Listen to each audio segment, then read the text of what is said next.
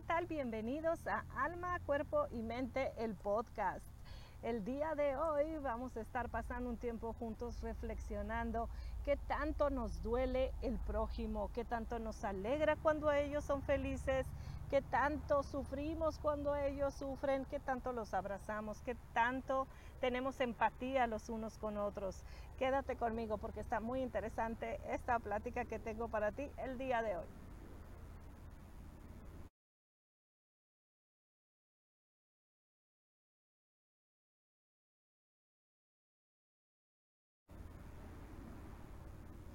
Hola, ¿qué tal? Mi nombre es Salma Dávalos y como tú sabes en este eh, podcast yo lo que intento hacer es hacerte reflexionar acerca de vivencias que muchas veces he tenido yo o algunas personas que yo conozco. Me gustaría compartir contigo experiencias, eh, algunos consejos que quizás, quizás te puedan ayudar en algo. Estoy muy contenta de contarles esta historia que eh, me contaron el día de ayer. El día de ayer yo fui a una estética y estuve por ahí con mis papás, los llevé, es una, una estética hispana, una estética, la mayor parte de clientes son latinos. Y bueno, el día de ayer llevé yo a mis papás a mi papá y a mi mamá que están por aquí conmigo en Carolina del Norte. Y bueno, enseguida de mí se sentó una persona, una señora, y venía con un adolescente, 17 eh, años, 16, 17 años.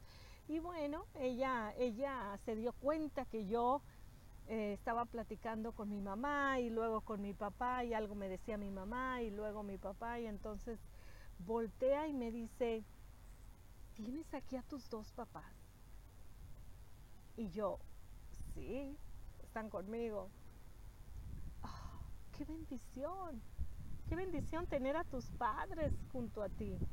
Y yo, pues sí, la verdad sí es una, le digo, sí, tengo las manos llenas, así es una expresión por acá en Estados Unidos, ¿no? Tengo las manos llenas, tengo a mi papá y a mi mamá conmigo. Y me dijo, wow, ¿quién, quién como tú, qué privilegio tienes de tener a tus padres cerca?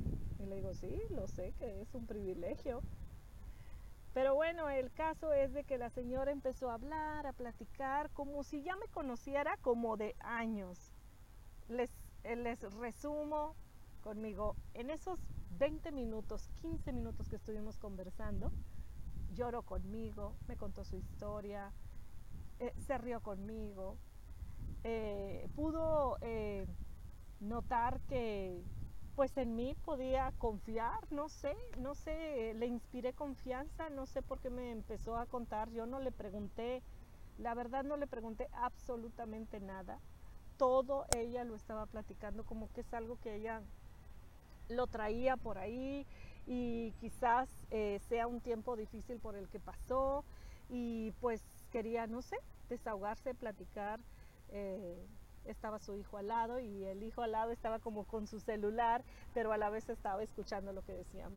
Y pues bueno, entonces ella me empezó a platicar su historia de cómo llegó aquí y me dice que es de un país, voy a omitir su, la nacionalidad de donde es ella, tampoco estoy diciendo su nombre porque saben qué, no lo supe, no, no hubo el tiempo, no hubo el acate de preguntar, oye, ¿cuál es su nombre?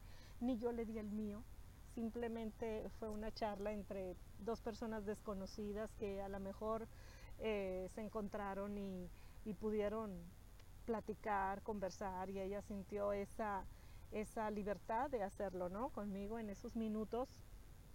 Me dijo que ella cruzó eh, pues ilegalmente aquí al país. Eh, sufrió mucho, sufrió mucho en su país de origen, la muerte de sus dos hijos pequeños por un accidente y la inseguridad tan grande que hay en su país.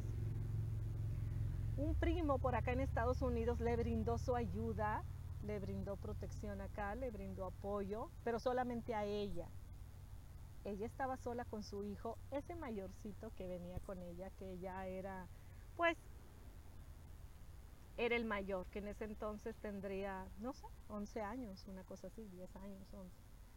Pero el primo le dijo, solamente, solamente puedo apoyarte a ti, pero no, no te puedes traer a tu hijo. es difícil, es duro también la travesía, ¿no? Por la que ellos iban a pasar para acá, a este país. Cómo es la realidad de tantos, de tantos inmigrantes aquí en Estados Unidos. Total, ella, ella llegó a, la frontera y bueno, eh, migración la, la detuvo. Ella cuenta que la trataron bien, ella cuenta que estaba bien, que los días que estuvo ahí estuvo perfectamente bien atendida con doctores, psicólogos, abogados, que había hasta gimnasio en el lugar. Dice, yo no puedo decir que me fue mal, no puedo decir que me, que me maltrataron, que me trataron mal, porque no, no fue así. Me trataron bien. Y luego yo ya vine para acá, donde estaba, me, me dejaron venir para acá. Arreglé yo como, como un asilo allá, ella pidió.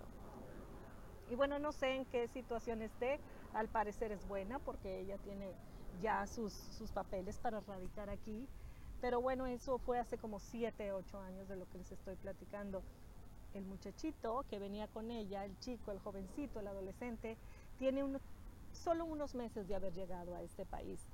Em, todos estos años, 6, 7 años, 8, él estuvo allá y ella estuvo acá. Imagínense estar lejos de tus hijos, de tu hijo, tantos años. Siete años. Se perdió toda su adolescencia, toda su preadolescencia, hasta que el hermano que cuidaba al chico allá en el país de donde son ellos, pues le dijo, ya él ya está grande, yo creo que ya te lo tienes que llevar, tienes que hacer algo con él, yo ya no me puedo hacer responsable, está creciendo. Y pues bueno, el caso es de que se lo pudo traer para acá. Yo lo que quiero decirles es que el chico, a pesar de que no había estado con su mamá, a pesar de la inseguridad en el país donde viven, se veía muy bien educado.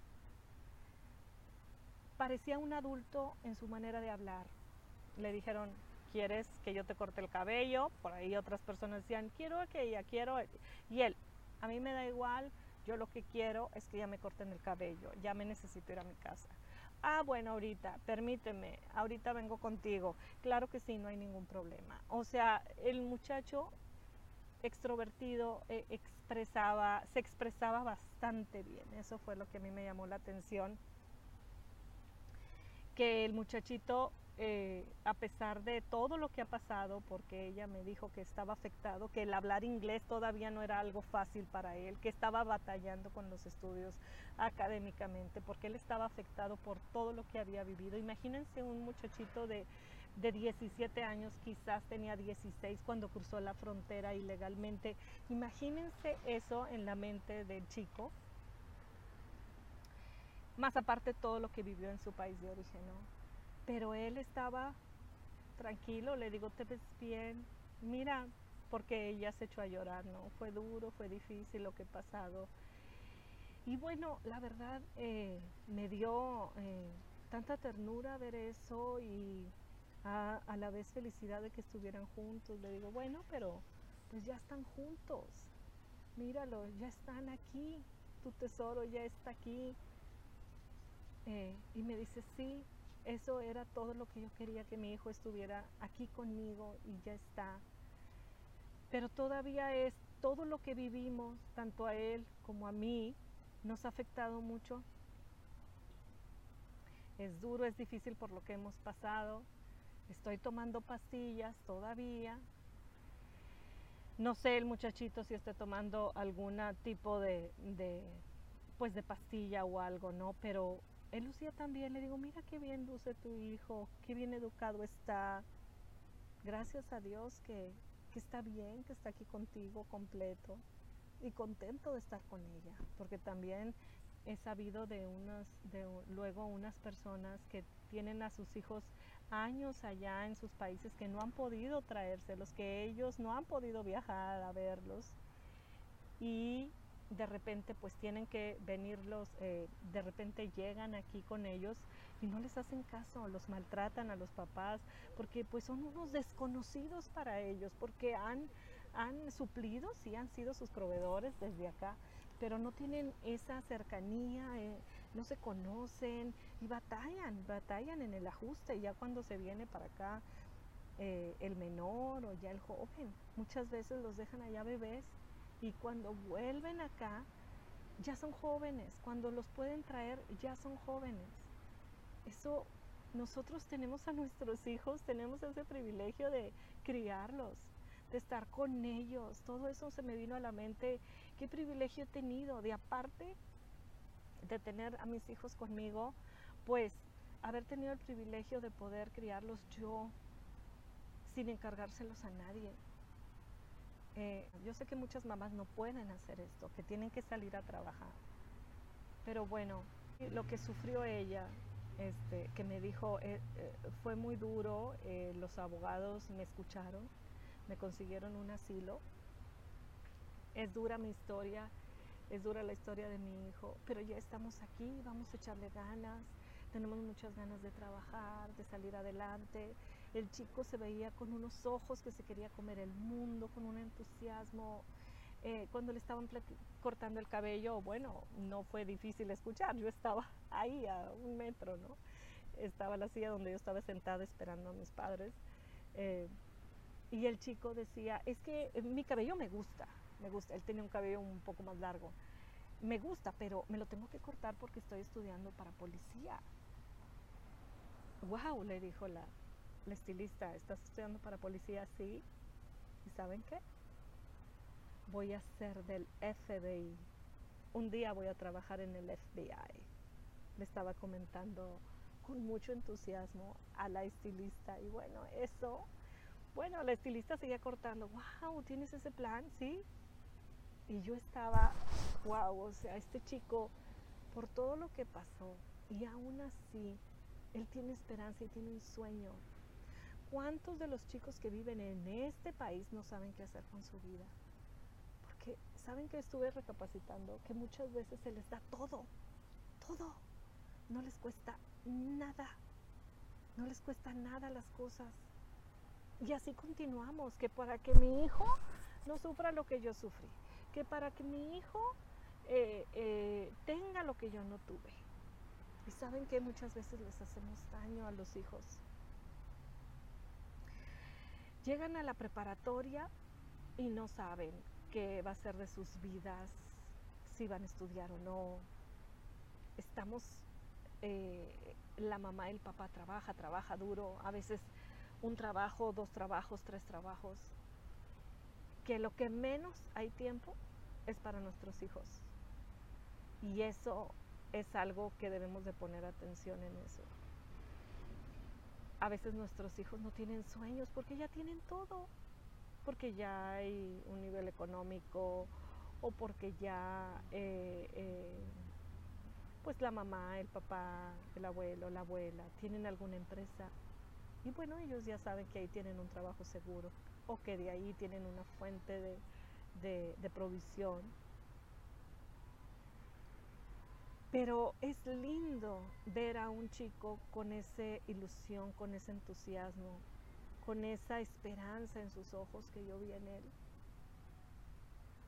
él no sé, somos de diferentes nacionalidades, tanto el estilista como el chico, como yo.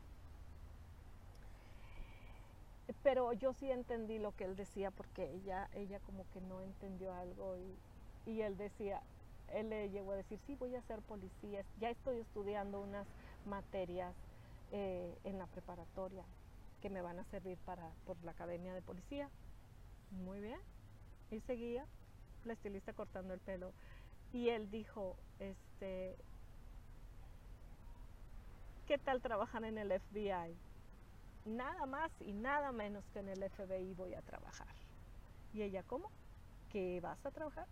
Pero él así como que lo decía como, ¿qué te parece que un día esta persona que estás aquí cortándole el cabello va a trabajar en el FBI? Que ya son, pues, no sé mucho, detectives ya de policía de muy alto rango, ¿no? Del gobierno muy alto rango. Pero qué, eh, y yo sentí tan lindo que él, él tenía ese sueño, esa ilusión. ¿Qué sueños tienen tus hijos? ¿Qué ilusión tienen tus hijos? están agradecidos porque están quizás en este país o en el donde tú estés viviendo. Están agradecidos por, por estar contigo. Están, tienen un, les ves un, un futuro, les ves entusiasmo por, por su futuro. Eh, y también a las personas en cuanto a la historia de la mamá. Eh, ¿Qué tanta empatía tienes con las personas que son ilegales en este país de Estados Unidos? No sé si alguno de ustedes me esté viendo con subtítulos, pero muchas personas no tienen empatía. Muchas personas dicen, es que ¿qué están haciendo en este país? Es que mismo mismos latinos he escuchado decir eso. Cada, cada persona, cada inmigrante en este país, sea de la nacionalidad que sea, tiene una historia. Nosotros nacimos en otros países, pero Dios nos tiene aquí por alguna razón. No estamos aquí, muchos de nosotros sí estamos aquí porque queremos, pero muchos de nosotros no estamos aquí porque haya sido nuestra primera opción. Quiero decirles que a veces es necesario emigrar de nuestros países, ya sea por inseguridad o por trabajo o por un, no sé, un mejor nivel de vida. Vienes buscando la provisión para los tuyos en tu país de origen, vienes huyendo de ciertas cosas, amenazas. Muchas personas dicen, es que si yo estuviera en mi país, pues estuviera o en la cárcel o muerto. Y es mejor estar aquí. Pero ¿qué tantos sacrificios hacemos el estar aquí? ¿Cuáles son los sacrificios que hacemos? Estar lejos de la familia creo que es el, número uno. Estar lejos de los de, nosotros, de nuestra familia. Estar lejos de, los padres, de los abuelos, de los primos, de los hermanos. Nosotros quizás crecimos con los primos a jugar en la calle y muchas veces, pues ya sabes, ¿no? Eh, eh, se cerraba la calle y, o bueno, ahí viene un carro y todos a la banqueta y, y tuvimos todas esas vivencias con nuestros primos, con nuestros vecinos. En muchos lugares aquí en Estados Unidos no conoces ni al vecino. No conoces quién vive enfrente de tu casa. Es difícil, es duro, es diferente. Tiene cosas buenas el vivir en este país y otras y no tiene y tiene otras que no son tan buenas. Pero al fin y al cabo estamos aquí. Educa a tus hijos. A veces a veces no sabemos, a veces nuestros hijos no saben ni saludar yo siempre les he dicho a mis hijos que tu saludo cuando llega una persona o tú llegas a algún lugar sea audible, fuerte y audible. Si yo no lo oigo, es que no lo saludaste. No, es que sí lo saludé, hola, hola. No, educa a tus hijos. Enséñalos a sonreír. No les des todo, que valoren las cosas. Que tengan sueños, proyectos, ilusiones no, que, no, que no vean la vida como que ya está la vida hecha para ellos. Aunque a lo mejor tú tienes recursos, pero por el bien de tu hijo, no le quites ese privilegio de soñar, de tener ilusiones, de estudiar. Apóyalo, vigílalo. Porque muchas personas no quieren pagar a sus hijos la universidad que es cara en estos países, no se quieren endeudar porque no, al fin y al cabo él no, no le va a echar ganas, no, ellos necesitan de nuestra guía, no porque ya terminaron la preparatoria, que es el high school por acá, ya nos vamos a soltar, no, no, no, no, no, nosotros nunca dejamos de ser papás. Y en esa etapa menos. Muchas personas dicen, no, es que no, los 18 años no deberían de irse de casa y salir de casa y, e ir a la universidad. No deberían de exigirles. Bueno, algunas universidades no lo exigen, algunas sí, la mayoría sí exigen que el estudiante vaya y viva dentro de la universidad, pero bueno, eso no significa que los vamos a abandonar, mucho menos cuando están en la preparatoria. Tenemos que estar con ellos, tenemos que apoyarlos. Seamos empáticos, con el inmigrante. Lo hablo por mí, lo hablo por muchos, muchos inmigrantes que están en este país. No, no, no ha sido fácil ni es porque que muchas personas he escuchado que dicen es que qué están haciendo aquí ya nada más porque llegan a la frontera eh, creen que ya se merecen los papeles es que los necesitan no es que los quieran, es que los necesitan. Hay muchas historias muy duras, muy fuertes, y, si tú las quieres saber, ve a un centro donde tengan a todas estas personas eh, que han migrado, que las tienen todavía por ahí investigándolas. Escucha las historias. ¿Qué harías tú en sus zapatos? Vamos a ser empáticos vamos a, vamos a abrazar eh, al prójimo, como lo que yo te decía. La verdad me dolí con esa señora, me dolió que haya sufrido tanto una historia de terror. No te enfoques en ti, no, es que ese no es mi problema. ¿Para qué voy a estar escuchando yo problemas que no son míos? No.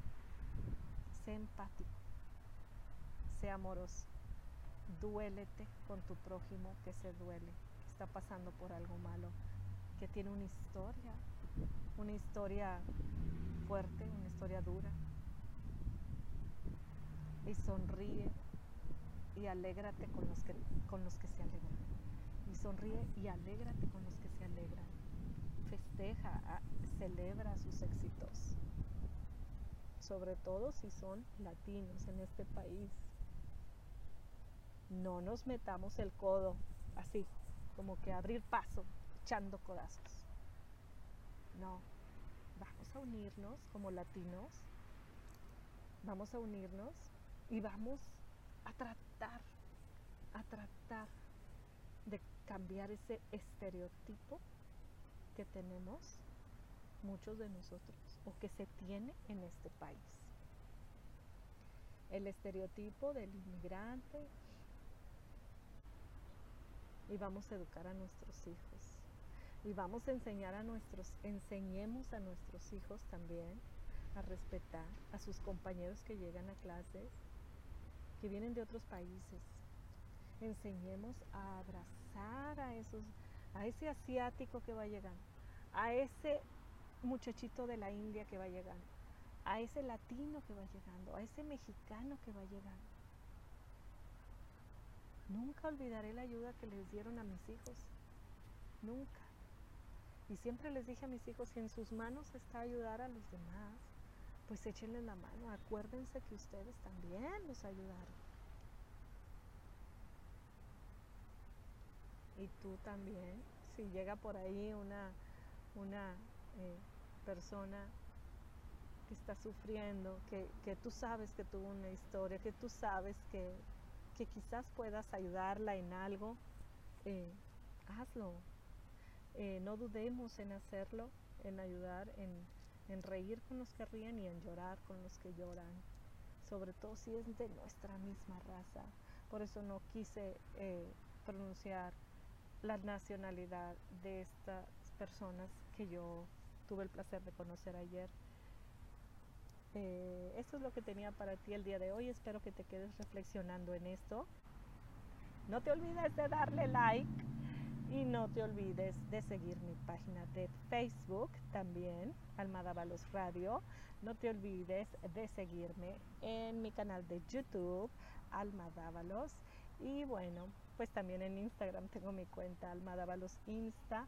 Espero que por ahí me estés siguiendo, que sigas mis pasos, a ver qué se le ocurre aquí a Alma. Es un placer compartir contigo estos momentos y bueno, pues aquí como último te muestro aquí donde estoy. Estoy en un parque de la ciudad de Apex, Carolina del Norte. Y pues bueno, ya se están pintando esas hojitas de colores, de colores tan bellos que tenemos por aquí en Carolina del Norte en esta temporada de otoño. Espero que te hayas quedado hasta el final para que hayas visto este, este panorama, este parque. Espero que te quedes conmigo y espero que sí, que me sigas. Y bueno, nos vemos en la próxima edición. Gracias, buen día.